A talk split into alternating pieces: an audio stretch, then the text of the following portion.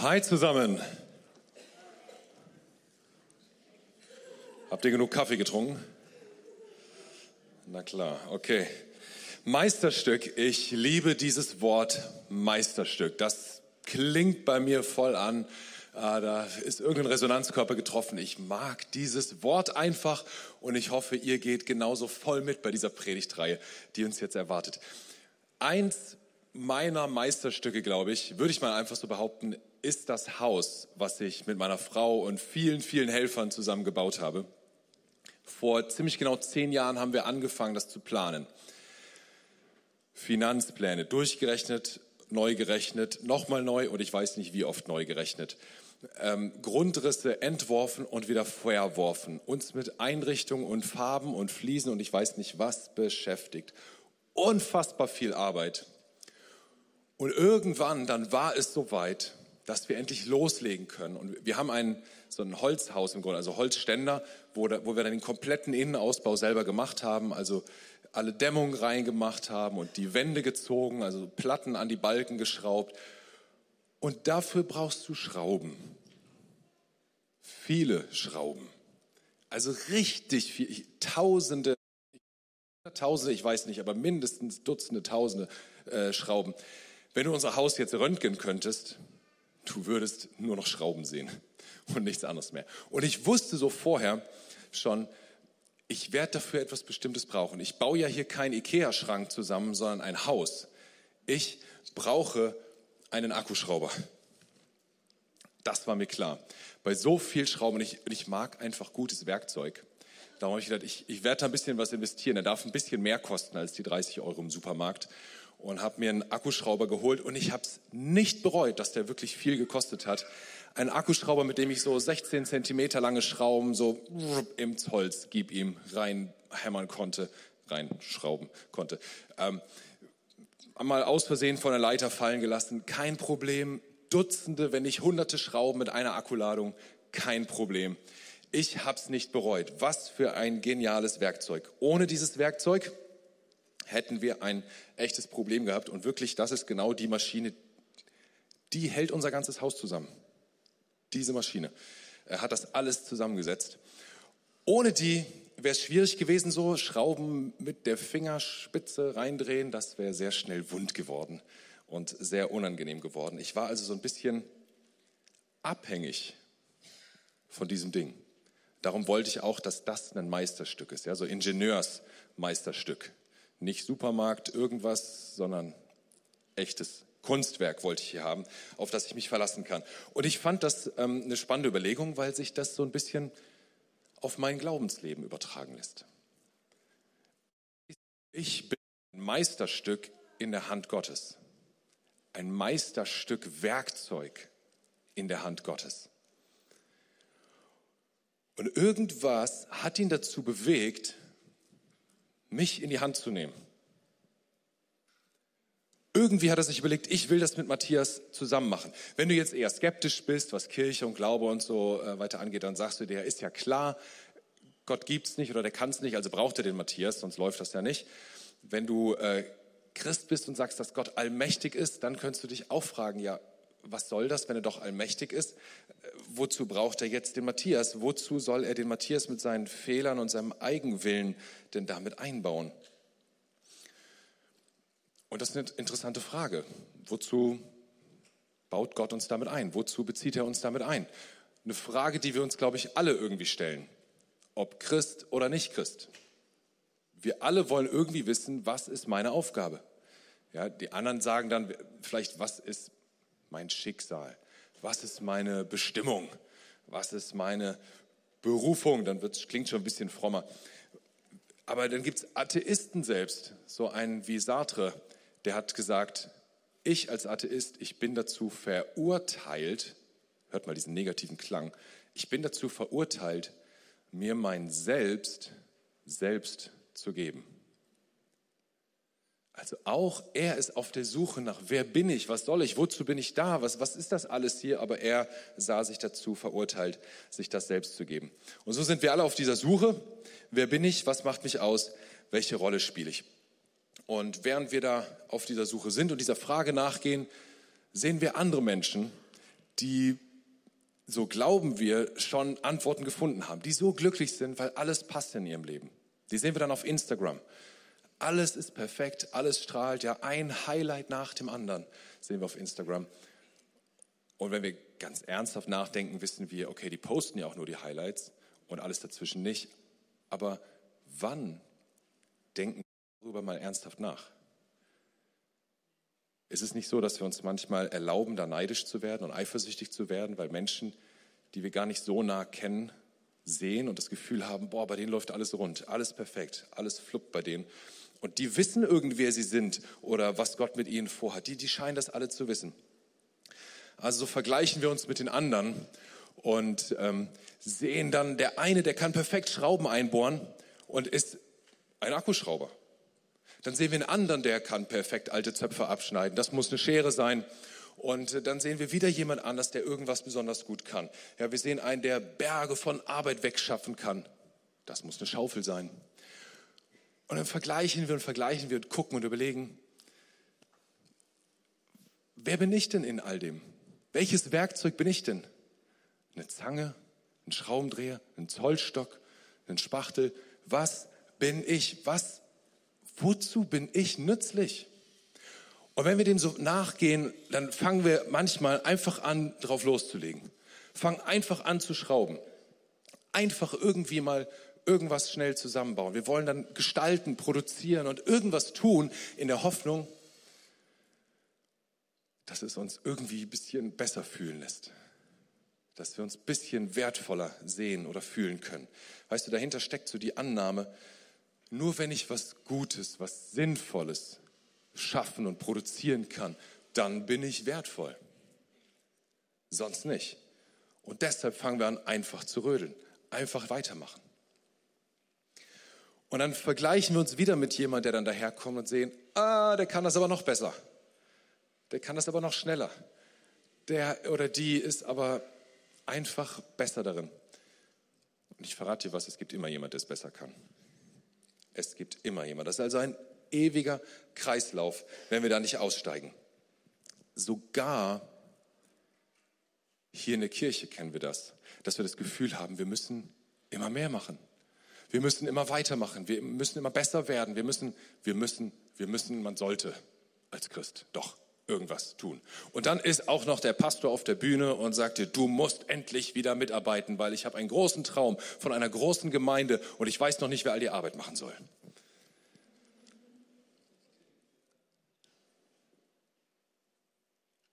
Und dann sind wir in der Gefahr, entweder in diesem Kreislauf uns immer weiter zu drehen oder komplett auszusteigen und zu sagen, nee, da bin ich raus da mache ich nicht mehr mit. Aber es gibt gute Nachrichten. Und deshalb haben wir diese Predigtreihe Meisterstück. Und schaut mit mir mal rein in Epheser 2, Vers 10. Überhaupt das ganze Kapitel 2. Schaust dir ruhig zu Hause an. Aber heute schauen wir uns mal, fangen wir mal an mit Vers 10. Da schreibt Paulus an seine Freunde in der Stadt Ephesus. Denn wir sind, was sind wir? Gottes Schöpfung, Gottes Meisterstück. Denn wir sind Gottes Meisterstück. Er hat uns in Christus Jesus neu geschaffen, damit wir zu guten Taten fähig sind, wie er es für unser Leben schon immer vorgesehen hat. Also erste gute Nachricht, du bist Gottes Schöpfung, du bist Gottes Meisterstück. Und jetzt bist du vielleicht schon lange Christ und chillst hier in deinem Stuhl und denkst so, na und, wusste ich schon lange. Wie banal ist das denn? Aber lass dir das gerade noch mal so richtig nahe kommen. Du bist Gottes Meisterstück. Leg dir das mal gerade auf die Zunge wie eine Praline, die du dann zergehen lässt. Schmeck das mal, wie das ist. Du bist Gottes Meisterstück. Kannst du dir selber sagen, ich bin Gottes Meisterstück, seine Schöpfung. Das ist eine richtig krasse, gute Nachricht. Und das Aller, Allerbeste ist, der Meister, dem, der freut sich, sein Werkzeug in der Hand zu halten, sein Meisterstück Werkzeug. Das macht er gerne.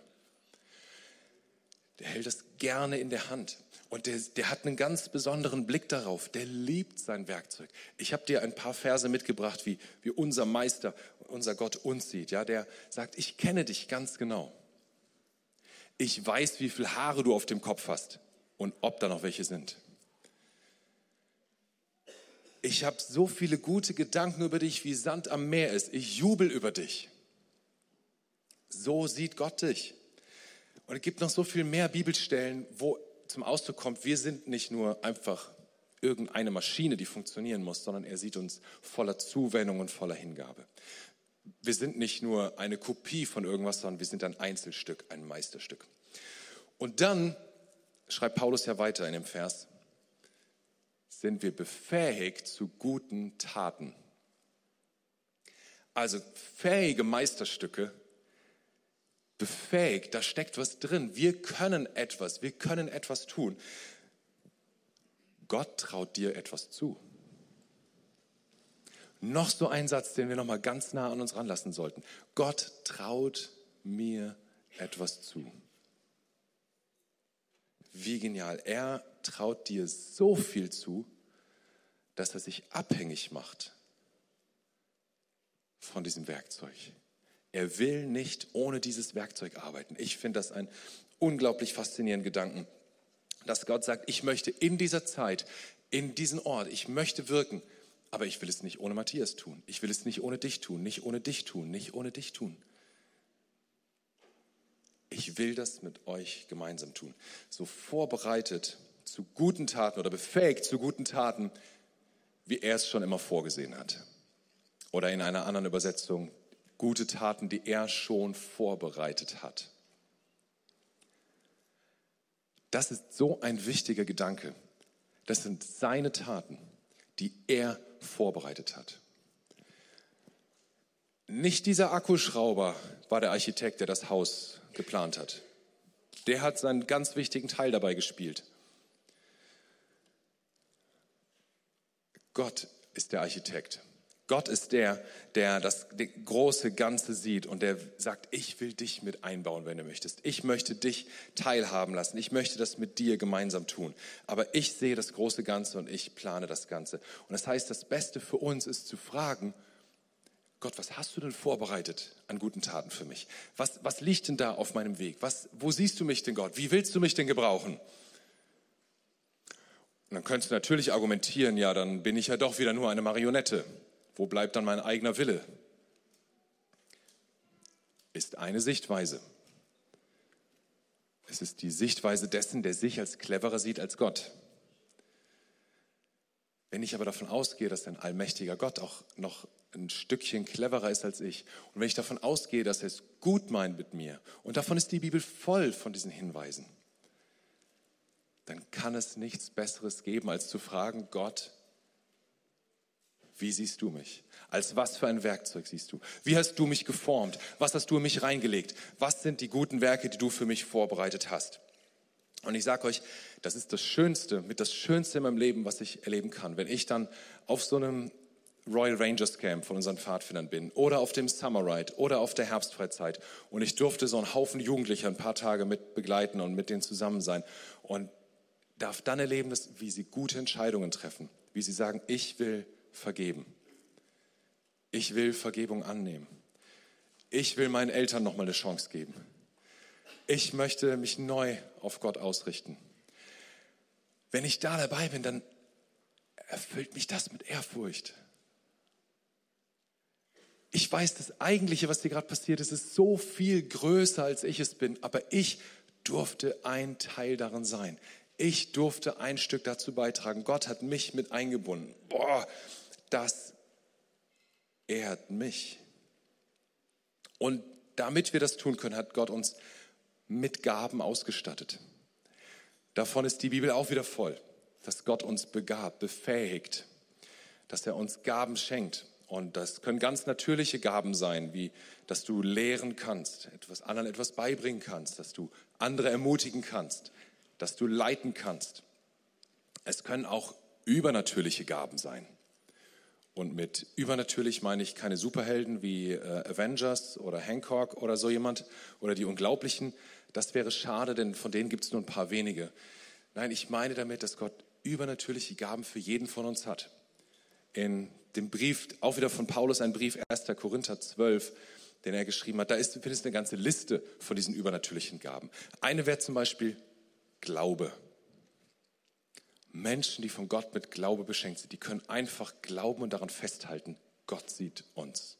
Gott ist mit uns. Auch dann, wo es richtig schwer wird, auch da, wo es herausfordernd wird, kann der mit dieser Gabe sagen, hey, Gott steht mit uns. Wir können genauso fest hier stehen, weil er mit uns ist. Dann gibt es zum Beispiel so eine Gabe der Prophetie. Prophetisch reden ist nichts Mystisches, Komisches. Es ist einfach für jemand anderes reden und im Sinne der Bibel also für Gott reden. Ich erlebe das dann so, dass ich im Gebet so wie so ein Bild vor inneren Auge habe oder ein Wort oder ein Satz oder irgendetwas, wo ich denke, hm, ich glaube das jetzt nicht von mir, das ist irgendwie neu da reingekommen. Und manchmal weiß ich für eine Person, manchmal weiß ich es nicht, dann gebe ich es vielleicht in der ganzen Gruppe wieder. Meistens bin ich mir nicht sicher, dass das jetzt von Gott ist. Also, dass ich mir da ganz sicher bin, das ist jetzt von Gott, das ist eher die Ausnahme. Meistens bin ich mir unsicher, aber ich habe mich irgendwann entschieden, ich sage das einfach trotzdem, der andere kann ja selber überlegen, ob es passt oder nicht. Und so war zum Beispiel vor wenigen Monaten hier der Fall im Gottesdienst. Ich hatte den Eindruck, hier ist jemand, äh, ein Mann, der droht, auf dem linken Auge zu erblinden. Da dachte ich so, ja, sage ich das jetzt oder nicht? Keine Ahnung. Und habe dann gesagt, hey Matthias, du willst sowas immer weiter sagen. Also habe ich es gesagt.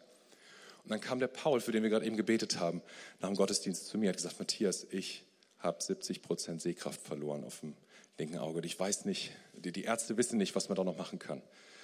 Und mein Eindruck ging nicht weiter, versteht ihr? Ich weiß nicht, was weiter passiert, aber ich glaube einfach, es war mega wichtig, dass Paul in dem Moment wusste, Gott ist mit mir. Er sieht mich. Er hat mich nicht vergessen. Er ist an meiner Seite. Er spricht zu Matthias über mich. So cool ist das, wenn wir einander durch solche Gaben dienen. Und jeder freut sich darüber. Probier das doch mal aus in deiner Kleingruppe zum Beispiel. Diese Woche durfte ich das zweimal erleben. Da am Montag beim Gebetsabend kam der Antonio, hatte einen Eindruck für mich. Heute Morgen kam Josefa zu mir, hatte einen Eindruck für mich.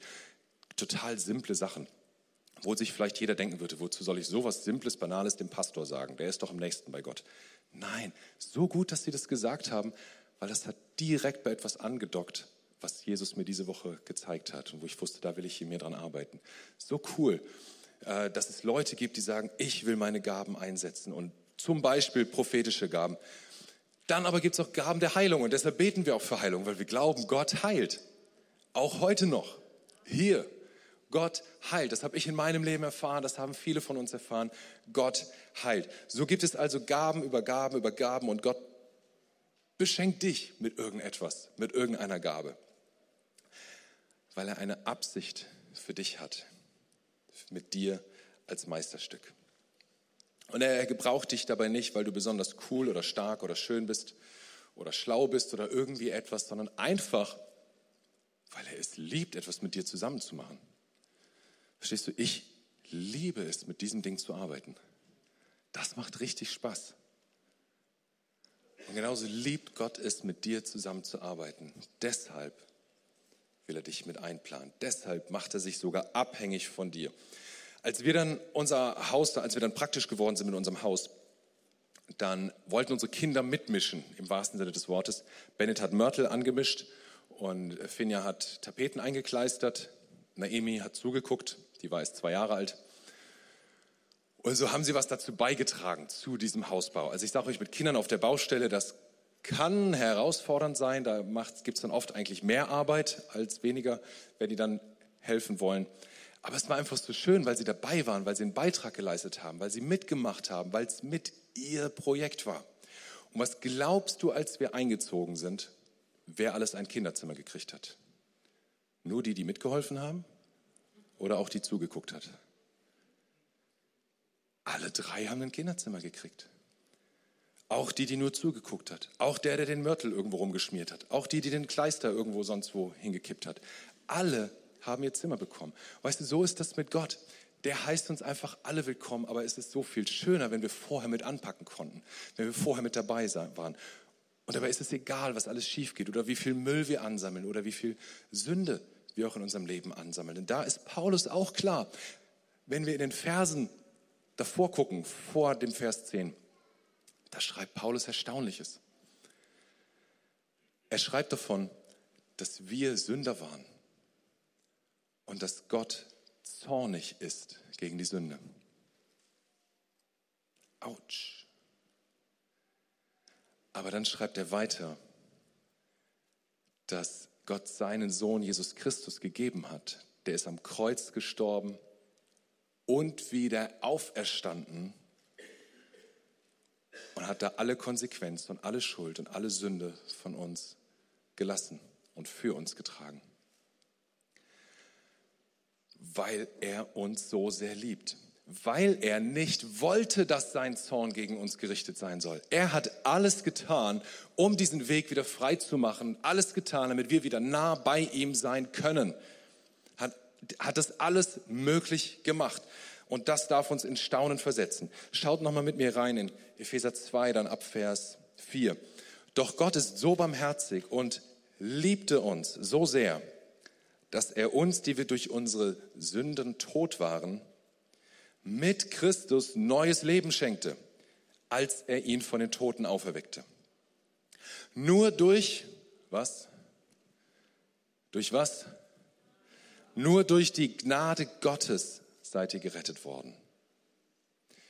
Das ist ein Geschenk. Das ist Gnade. Ja, das ist wie wenn du vor Gericht verurteilt wirst, zu 500 Milliarden Euro zu bezahlen, irgendwas, was kein Mensch bezahlen kann, jedenfalls keiner von uns. Und dann steht das Urteil und dann kommt einer, der sagt, ich zahl's. Das ist Gnade. Das ist so dieses geniale Geschenk, was Gott uns macht. Und dann Vers, Vers ähm, 8 und 9. Weil Gott so gnädig ist, hat er euch durch den Glauben gerettet. Und das ist nicht wessen Verdienst? Das ist nicht euer eigenes Verdienst. Es ist ein Geschenk Gottes. Ihr werdet also nicht aufgrund eurer guten Taten gerettet, damit sich niemand etwas darauf einbilden kann. Wir sind ja in Gefahr, immer, immer weiter gute Sachen zu tun. Es ist ja auch so gut, Gutes zu tun. Jeder sollte ja irgendwie gut sein und Gutes tun. Aber wir werden nicht aufgrund unserer guten Taten gerettet. Wir kommen kein bisschen näher zu Gott. Das ist alles aufgrund von Gnade. Allein weil Jesus Christus an dem Kreuz für uns gestorben ist und deshalb, weil er dort nicht geblieben ist, sondern wieder auferstanden ist. Das ist ein Geschenk. Das ist die Gnade. Das ist das, woran uns dieses Kreuz erinnern darf. Und wenn du schon lange Christ bist, Vielleicht ist jetzt der Moment, wo du sagst, boah, ich will das nochmal neu annehmen für mich. Ich will das neu verstehen, dass ich gar nichts dazu tun kann, um auch nur ein bisschen mehr gerettet zu sein oder um auch nur ein bisschen näher an Gott dran zu sein. Ich kann nichts tun, um mir seine Gnade zu verdienen. Sag dir das mal selbst. Ich kann nichts tun, um seine Gnade zu verdienen. So schnell kommen wir in dieses Denken rein, es hängt ja an mir. Irgendjemand muss es ja tun. Wenn nicht ich, wer dann? Ja, dann ist es wie ein Puzzle, dann fehlt das Teil von diesem Puzzle und wenn das fehlt, dann passiert halt nichts, dann wird das Puzzle nie fertig. Es hängt also von mir ab. Und wir drücken damit aber eigentlich aus, es braucht mich, es braucht meine Taten, es braucht meine Fähigkeiten. Ganz schön stolz, oder? Ganz schön stolz, so zu denken. Es hängt von mir ab und es braucht meine Werke. Aber das ist ein Weg, wo wir immer wieder reinrutschen, wo immer wieder eine Gefahr ist, dass wir reinrutschen, wenn wir in, in Kirche, in Gemeinde unterwegs sind, dass wir denken, ich muss so viel Gutes tun für Gott. Dabei hat er doch so viel Gutes für dich getan.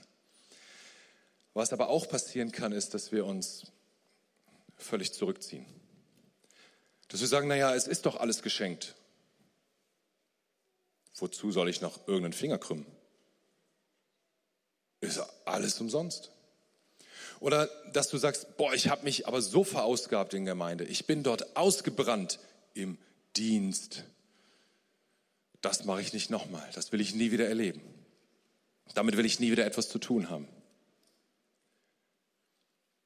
Oder dass du sagst, boah, ich wollte mich in Gemeinde und Kirche einbringen, aber ich habe gemerkt oder ich habe gedacht, da, da, da geht es um Gott und da wird es richtig gut. Und dann habe ich gemerkt, die sind alle nicht perfekt da. Die machen alle irgendwann mal Müll. Und mit so viel Menschen, die einfach nur menscheln, will ich nichts mehr zu tun haben. Wenn die so unperfekt sind, dann lasst mich da raus. Und wenn es dir so geht, dann ist es vielleicht gut, sich nochmal zu überlegen, wo stehe ich? Bin ich in dieser Hand des Meisters als Meisterstück? Denn wenn ich mich so ganz rausziehe aus dem, was Gott mit mir und durch mich tun möchte, das wäre so schade. Ich beraube mich um diese Freude, die ich erleben kann. Ich beraube mich selber um das, was Gott alles Gutes ähm, tun möchte mit mir, wo er mich einbeziehen will, weil er es doch so gerne macht. Und das Schöne mitzuerleben, das Ergebnis davon zu sehen, das kann ich dann leider nicht erleben. Das wäre so schade. Ich kann da nicht mehr staunen über das, was Gott durch mich getan hat. Weißt du, neulich war ich bei den Entdeckern, bei den Grundschülern dort drüben und ich habe die Bibelgeschichte erzählt. Und dann war einer von den Jungs, von diesen, von diesen Jungs, die auch mal gerne über die Stränge schlagen, wo man manchmal froh ist, wenn sie mal nicht da sind. Und der war dann dort und der ist voll mitgegangen. Und dann hatten wir als Kleingruppe, so wir hatten so eine Jungskleingruppe am Ende vom Kindergottesdienst, haben da zusammengesessen. Und ich frage so, wer will noch beten von euch? Und der betet, das hat ihm niemand vorgebetet, der betet, Gott, ich danke dir für diesen Sonntag. Das ist so gut, dass ich hier sein konnte, Gott. Danke, dass ich so viele gute Sachen von dir hören konnte. Ich will das alles in meinem Leben auch erfahren, Gott. Und, und so weiter und so weiter, in seinen ganz kindlichen Worten. Und ich, wisst ihr, das ist so ein Moment, wo ich da jetzt sitze und denke, wow, Gott, hier darf ich dabei sein. Niemand hat ihm das irgendwie vorgebetet oder so. Einfach nur Gott hat ihn berührt an diesem Sonntag wow, ich darf Teil davon sein. Paulus schreibt davon also in Epheser 2, dass wir Sünder sind, dass aber durch Jesu Tod und Auferstehung, durch seine Gnade wir gerettet sind für gute Werke, die er schon lange vorbereitet hat. Und jetzt merkst du eins, was hier ganz wichtig wird, nämlich die Reihenfolge. Wenn wir nur anfangen, hektische äh, Schrauben, Akkuschrauber zu sein, die irgendwo rumschrauben wollen und dabei jemandem auch noch eine Schraube locker sehen oder auch noch dran rumschrauben wollen, dann wird es eine hektische Aktion ohne allzu viel Ergebnis. Was wir brauchen ist, dass wir zuallererst bei ihm andocken, dass wir zuallererst wissen, boah, ich bin so reich beschenkt durch seine Gnade, durch seine Vergebung. Das alles hat er gemacht, weil er nicht zornig auf mich sein wollte, sondern weil er nah bei mir sein wollte, weil er mit mir zusammen sein wollte. Das ist das allererste, was er für mich vorbereitet hat, dass ich nah bei ihm sein darf. Diese Reihenfolge ist wichtig. Wisst ihr, wenn ich ein Eis esse, dann ist doch wichtig, dass ich zuerst die Eiskugeln schlecke und dann die Waffel esse. nicht andersrum das wird ganz eklig, klebrig, matschig, das macht keinen Spaß. Wenn ich Auto fahre, ist doch wichtig, dass ich zuerst die Kupplung trete und dann den Gang einlege. Dann habe ich länger was von meinem Motor und von meiner Schaltung. Oder ähm, es ist auch besser, wenn ich erst die Zähne putze und dann meine Frau küsse. Es macht viel mehr Spaß. Reihenfolge zählt, Leute. Reihenfolge kann manchmal richtig wichtig sein. Und so ist es bei Gott auch. Zuerst Zuerst dürfen wir in der Hand des Meisters sein. Zuerst dürfen wir in seiner Hand liegen, nah bei ihm sein und von ihm geführt werden. Und dann hat er was vorbereitet, etwas, wo er uns, dich und mich mit gebrauchen möchte, wo er uns mit einbeziehen möchte. Werke, die er schon längst vorbereitet hat. Wisst ihr, das aller, allererste Problem, was die Kirche jemals hatte, das liest du in Apostelgeschichte 6. Da waren so ein paar Apostel wie Petrus, Johannes und so, und die konnten nicht aufhören, den armen Witwen zu dienen. Damals gab es ja nicht dieses Sozialsystem wie hier. Da waren also Witwen echt arm dran, weil die keine Versorgung mehr hatten. Und, und Petrus und Co., die haben gesagt, wir müssen denen dienen, wir müssen für die da sein. Und Die konnten es aber nicht mehr lassen, so dass die anderen äh, Mitarbeiter aus der Gemeinde, die irgendwann genötigt haben, gesagt, Leute, hört endlich auf, den Witwen zu dienen. Wir finden andere gute Leute, die das auch hinkriegen. Wir brauchen euch mal wieder zum Predigen. Dann haben sie sie irgendwie so rumgekriegt, Na, auch nochmal zu predigen. Aber was war mit denen passiert? Die waren drei Jahre lang mit Jesus unterwegs und zwar ganz nah an ihm dran. Die kannten seinen Herzschlag. Die kannten seine Vision. Die wussten, was ihm am Herzen liegt. Die hat, kannten sein Bild für die Menschen. Und die waren so nah an ihm dran. Die kannten ihn so gut, dass sie jetzt nicht mehr anders konnten und ihre, einfach immer weiter machen wollten, immer weiter dienen wollten. Aber was kam zuerst? Sie waren ganz nah an ihrem Herrn, an ihrem Jesus dran. Und weißt du, viel zu oft vernachlässigen wir diesen Schritt eins und machen dann anderen aber den Vorwurf, dass wir ausbrennen. Machen dann anderen den Vorwurf, wenn irgendwas nicht funktioniert. Aber eigentlich sind wir nur hyperaktive Akkuschrauber, die irgendwo am Boden rumflitzen, ohne in der Hand des Meisters zu sein. Weißt du, ich habe mir in der Vorbereitung für diese Predigtreihe für mich persönlich gesagt, ich will noch mehr bekannt werden als ein Mensch, der Jesus liebt. So wie die Apostel damals ihren Jesus geliebt haben. Ich will bekannt werden. Ich will, du denkst vielleicht, naja, du bist ja Pastor, das müssen doch alle wissen. Aber ich meine, außerhalb dieser Gemeinde, bei den Nachbarn, Familie, Freunde, überall, ich will dafür bekannt sein, dass ich jemand bin, der Jesus liebt, so wie dieser Apostel. Das ist der allererste und allerwichtigste Schritt. Ich glaube, alles andere ergibt sich dann daraus. Ich will bekannt sein als jemand, der Jesus liebt. Wie ist das mit dir? Möchtest du bekannt sein als jemand, der Jesus liebt? Jemand, der einfach es richtig genial findet, in der Hand des Meisters zu sein. Zu sagen, da bin ich genau am richtigen Platz. Das Thema Dienst kann uns ja motivieren und begeistern. Es kann uns aber auch auf Durchzug schalten lassen, weil wir schon so viel erlebt haben, was wir negativ fanden. Kann uns abtören. Aber wenn du spürst, das lässt mich total kalt oder es schreckt mich ab, ich schalte auf Durchzug, dann geh einfach nochmal in dich und frag dich, lebe ich Schritt 1? Natürlich sind die Schritte nie klar getrennt. Natürlich sind wir immer irgendwo auch schon aktiv und unterwegs. Und, äh, aber wichtig ist, dass wir uns immer wieder besinnen und sagen, bin ich bin ich in der Hand des Meisters? Bin ich nah an ihm dran? Weißt du, in dieser Gemeinde hast du so viele Möglichkeiten, aktiv zu werden, so viele Möglichkeiten, dich auszuprobieren.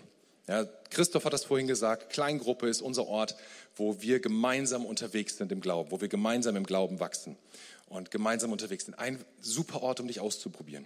Ein super Ort, um mal sowas wie geistliche, übernatürliche Gaben auszuprobieren, mal prophetisch zu reden in einem kleinen, geschützten Rahmen und mal die anderen sagen zu lassen, hey, war das jetzt von Gott oder nicht? Was denkst du? Ich empfehle euch sowieso, wenn du sowas, einen Eindruck bekommst, schreib den in jedem Fall auf. Selbst wenn du gar nichts damit anfangen kannst. Ich schreibe mir sowas alles auf, weil ich manchmal dann nach Jahren da reingucke und feststelle, da war doch was dran. Gott hat da schon was vorbereitet. Also schreib sowas auf, üb das mal in der Kleingruppe. Geh zu deinem Kleingruppenleiter hin und sag ihm, hey, ich will mal versuchen zu lehren. Darf ich mal einen Bibeltext vorbereiten für nächstes Kleingruppenmeeting? Oder was siehst du sonst in mir? Wo siehst du Stärken in mir? Oder dein Kleingruppenleiter hat diese Woche so einen Gabentest geschickt bekommen. Sag ihm, ich will diesen Gabentest mal machen. Das sind ein paar Fragen, die du ausfüllst und dann bekommst du als Ergebnis ein paar ganz natürliche, praktische Gaben, ein paar geistliche Gaben, wo du mal sehen kannst, oh ja, stimmt, wo du nachspüren kannst, so hat Gott mich geformt, das hat er in mich reingelegt, vielleicht will ich da noch mal mehr ausprobieren. Tu das, aber, aber, komm nicht auf die Idee, es ohne Schritt 1 zu machen. Komm nicht auf die Idee, das zu machen, ohne nah zu sein bei deinem Gott. Ja, wenn, du, wenn du sagst, ich will das, ich will nah bei Gott sein, dann lass morgen früh, wenn du aufstehst, das Erste, was du tust, sagen, Jesus, danke, dass du so groß bist und dass ich trotzdem ganz nah bei dir sein darf. Das ist vielleicht der allererste Schritt. Den du wieder neu machst, dir es ganz bewusst machen, schon beim Aufstehen. Danke, dass du so groß bist. Ich staune über dich. Danke, dass ich so nah bei dir sein darf. Das will ich heute leben, Jesus. Wir sind ja als Meisterstücke geschaffen. Du bist als Meisterstück geschaffen. Und ausgestattet mit Fähigkeiten, aber nicht zum Selbstzweck, nicht für dich, sondern um mitzubauen an dem Großen, was Gott für uns vorbereitet hat. Ja? Ich durfte hier in diesem Gebäude mitbauen. Vor 25 Jahren haben wir dieses Gebäude eingeweiht. Und ich habe als 14-Jähriger mitgebaut. Diese Glasfenster da oben in der Spitze, die habe ich mit meinem Vater zusammen hochgetragen und da eingesetzt. Da oben beim Foyer, das Dach, habe ich große Teile von eingedeckt. Manche von euch, die schon länger hier sind, die kennen die Täuflingsumkleiden, die hinter mir standen. Die habe ich mit tapeziert. Kannst du dir vorstellen, was das für eine Freude in mir war, als wir hier den ersten Gottesdienst gefeiert haben? Kannst du dir vorstellen, wie genial das war für mich, der ich wusste, ich war hier als 14-Jähriger auf der Baustelle dabei. Ich hoffe, falls das illegal war, dass das jetzt verjährt ist, jetzt wo es hier öffentlich ist. Aber kannst du dir vorstellen, wie mein Herz geklopft hat, wie ich mich gefreut habe, wie ich innerlich abgegangen bin und gejubelt habe? Wie ich, kannst du dir vorstellen, wie ich mich gefreut habe, als ich hier getauft wurde? Die allererste Taufe, die überhaupt jemals stattgefunden hat in diesem Taufbecken. Und ich war dabei, ich, der ich das mit aufgebaut habe. Und trotzdem ist jeder hier willkommen, auch wenn du heute zum allerersten Mal hier bist. Du hast vielleicht keinen Finger gekrümmt für dieses Gebäude und du bist herzlich willkommen. So ist unser Gott. Aber es ist so schön, wenn wir uns mit einbinden lassen und Gott sagen, zeig mir, wie ich bin. Zeig mir, mein, wie du mich geformt hast. Zeig mir, was du vorbereitet hast für mich. Aber ich will nah bei dir sein. Ich will deine Gnade, deine Vergebung annehmen. Ich will sie immer wieder neu mir vor Augen führen. Ich will nicht ohne das unterwegs sein. Ich möchte dich. Ich möchte bekannt sein als ein Mensch, der Jesus liebt. Was glaubst du, wenn wir uns alle entscheiden heute, ich möchte bekannt sein als ein Mensch, der Jesus liebt? Was würde passieren in deinem Umfeld? Was würde passieren in deiner Kleingruppe? Was würde passieren in dieser Gemeinde, wenn wir alle so unterwegs sind? Ich möchte dich jetzt einladen und fragen, ob du sagst, ja, ich möchte nah bei diesem Jesus sein, der für meine Schuld und meine Sünden am Kreuz gestorben ist, der wieder auferstanden ist. Deshalb ist das leer. Heute will ich das aber zum allerersten Mal tun. Ich habe diese Entscheidung noch nie getroffen. Ich habe vielleicht schon drüber nachgedacht, vielleicht noch nie drüber nachgedacht, aber heute merke ich, da schlägt etwas in meinem Herzen. Heute merke ich, ich möchte diese Vergebung annehmen. Ich möchte diesem Gott, diesem Meister, der mich als Meisterstück geschaffen hat, dem will ich folgen. Wenn du sagst, das soll heute meine Entscheidung sein, dann lass es doch deine Entscheidung sein, indem du jetzt einmal Gott ein Zeichen gibst und deine Hand hebst und sagst, ja, ich möchte das. Das soll heute meine Entscheidung sein. Komm, dann wink einmal und gib Gott ein Zeichen und sag ihm, ich will das.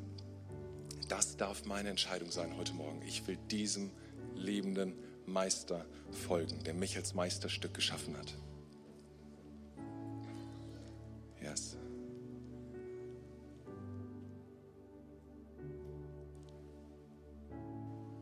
Ich will mit euch zusammen ein Gebet sprechen, was genau das zum Ausdruck bringt. Und steht doch dazu alle zusammen auf. Wenn Überleg dir, ob du das von Herzen mitbeten möchtest und wenn ja, dann bete von ganzem Herzen dieses Gebet mir nach. Vater im Himmel. Vater im Himmel.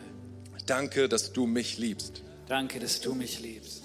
Danke, dass du dich für mich entschieden hast. Danke, dass du dich für mich entschieden hast. Herr Jesus Christus. Herr Jesus Christus. Du bist für mich gestorben und auferstanden. Du bist für mich gestorben und auferstanden. Vergib mir meine Schuld. Vergib mir meine Schuld. Ich wähle dich jetzt Ich wähle dich jetzt als meinen Retter und Herrn. als meinen Retter und Herrn. Dir will ich folgen. Dir will ich folgen. Amen. Amen.